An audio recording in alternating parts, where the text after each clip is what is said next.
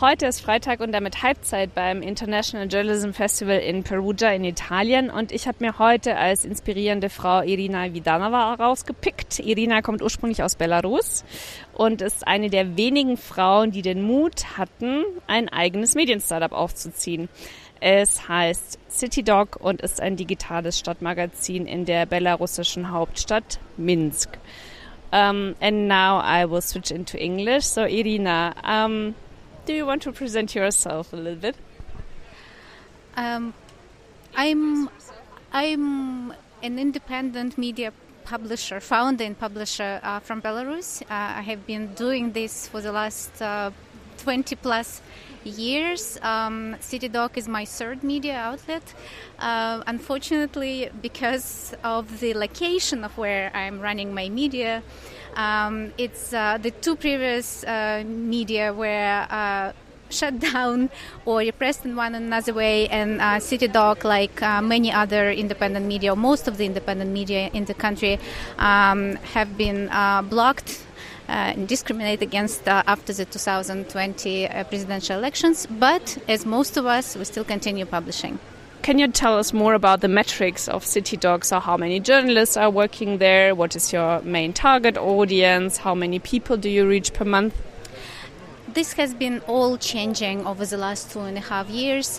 Uh, the magazine uh, operated inside of the country until uh, April 2022, so we were probably among the last uh, independent media outlets which decided to relocate, and it was a very difficult decision uh, to make.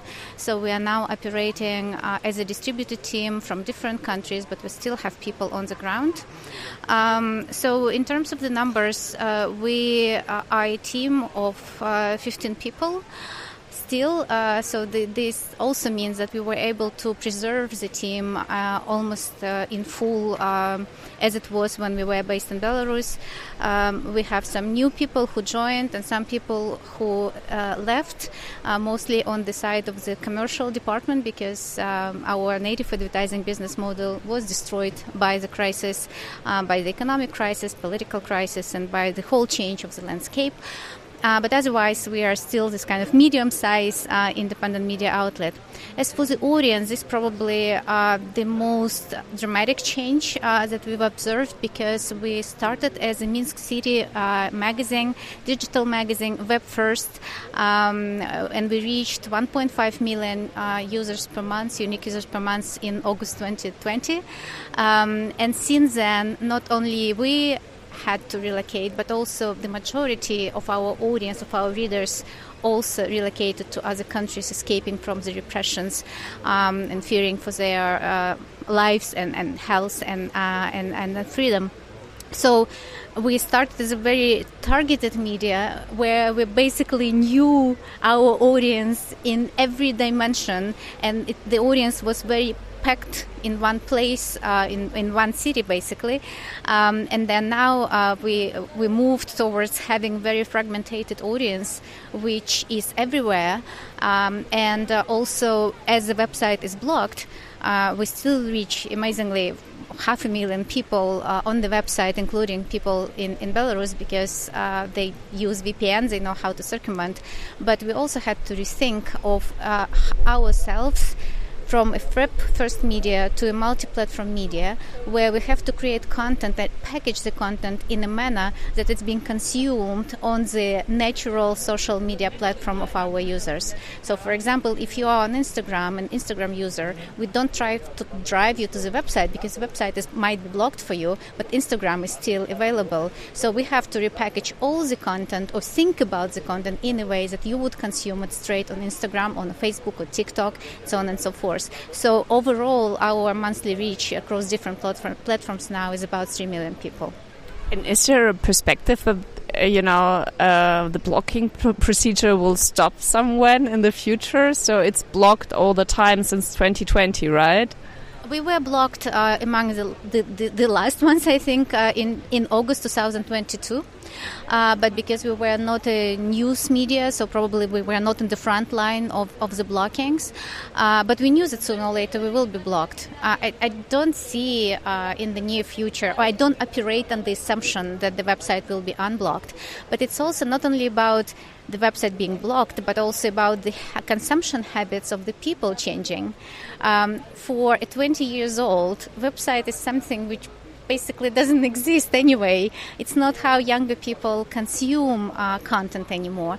And uh, if you want to be um, if you want to be an avant-garde, if you want to reach out to different people, you really have to let your web first thinking go away for, for, for good.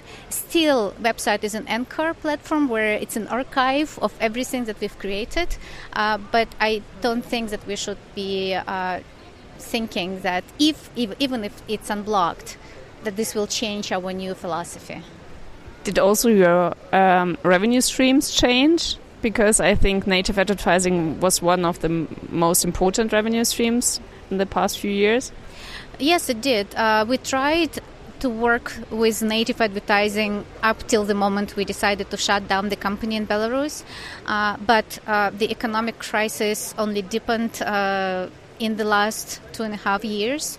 So there were less clients, less money, uh, but also then there were sanctions imposed uh, on Belarus, which also means that trans uh, border operations, bank operations, are impossible anymore.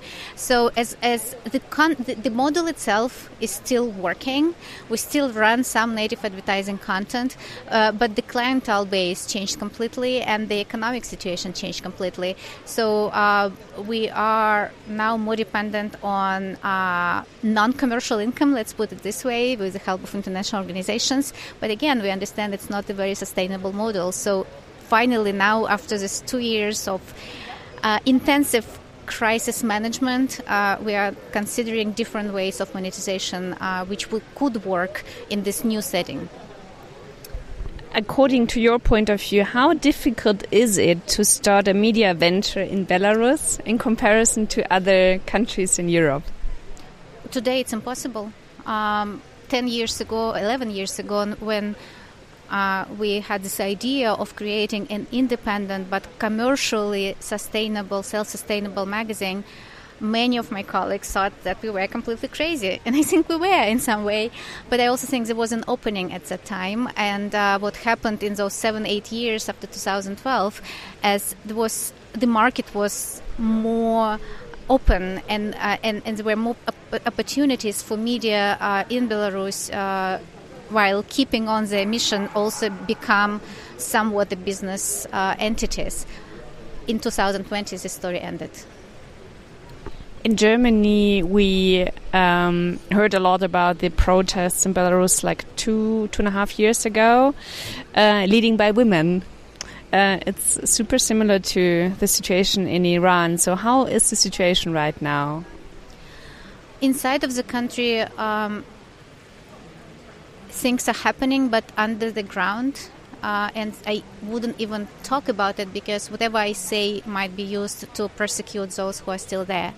But I can also say that uh, the solidarity networks are still in place and they are led and run by women mainly, but also those women who took up uh, the leadership roles uh, during 2020 the political, cultural, media, every other level, uh, they are still very active, and there are lots of um, amazing projects run by, by Belarusian women inside of the country but also outside of the country. And uh, Svetlana Tikhanovskaya remains uh, the democratic leader of Belarus, and she's done an amazing job of trying to help Belarus to still um, achieve this dream of becoming democracy one day. It's work in progress, but it's being done and being done in many ways, by many means, by women. And do you have any assumption how this will happen? You know, that Belarus will become a democracy?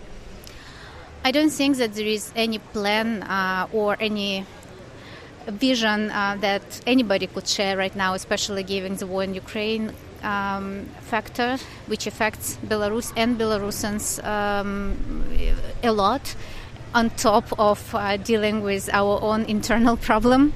Uh, I, I, can't predict, but as a historian by training, I, I know that what might feel like a very long period of time for us at the personal level, historically, it's quite a short period still to, to think of, okay, everything is lost. I believe, and I see signs of it, that the changes that happened in the mentality of the Belarusian society in August and since August 2020 are irreversible. There are many uh, facts that can support it, but it would be a very long interview. But in general, I think it's really a question of time, of resilience, and of us not giving up on the hope. This is hard, but but it is possible. So I think that um, while you can feel certain despair and even disappointment that things did not change the way we hoped um, back in 2020 or in 2021. Historically, I believe that they will change, and pretty soon, maybe sooner than any of us thinks. So, City Dog is a city magazine, as I mentioned. Um, did you also cover the Russian war ag against Ukraine? And if so, which kind of angle did you choose for your stories? As I said, we are not a news media, so we didn't see it fit for our audience uh, to constantly run updates on the developments of the war. So, from the start of the war, uh, we took uh, this angle of selecting, analyzing, and explaining uh, how the war impacted Belarusians and our audience from all the sea of information. This was especially relevant for the first period of war.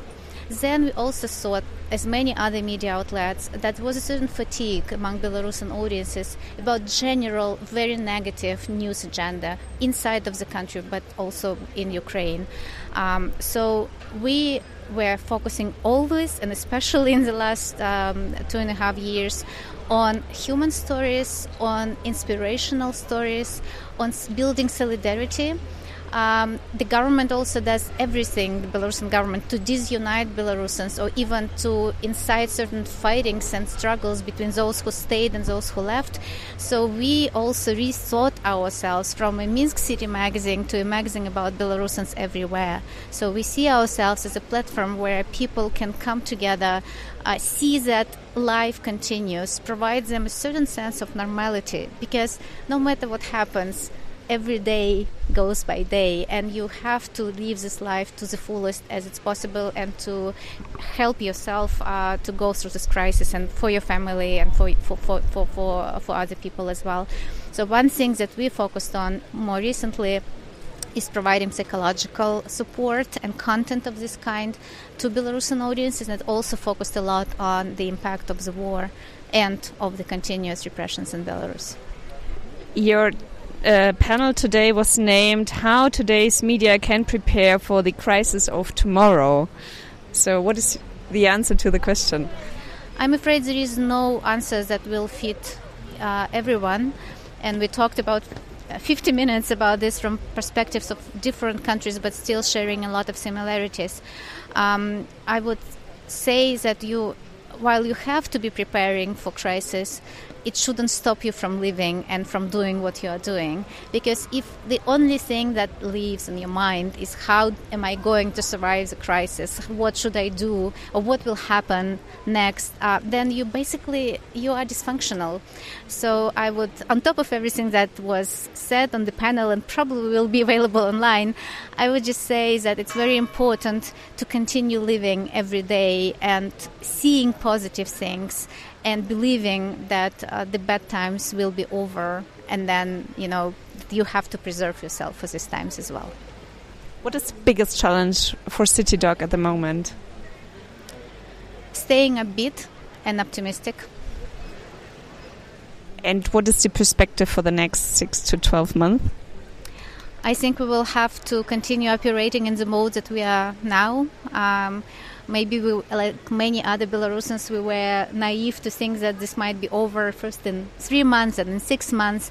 So now uh, it's also meeting with the reality of the fact that it might also take months, if not years. But I think everybody just expects for the moment when we can come back as a media um, as a team um, to Belarus, to Minsk, and continue what we are doing there. Thank you very much for your time, Iryna. Thank you for interview.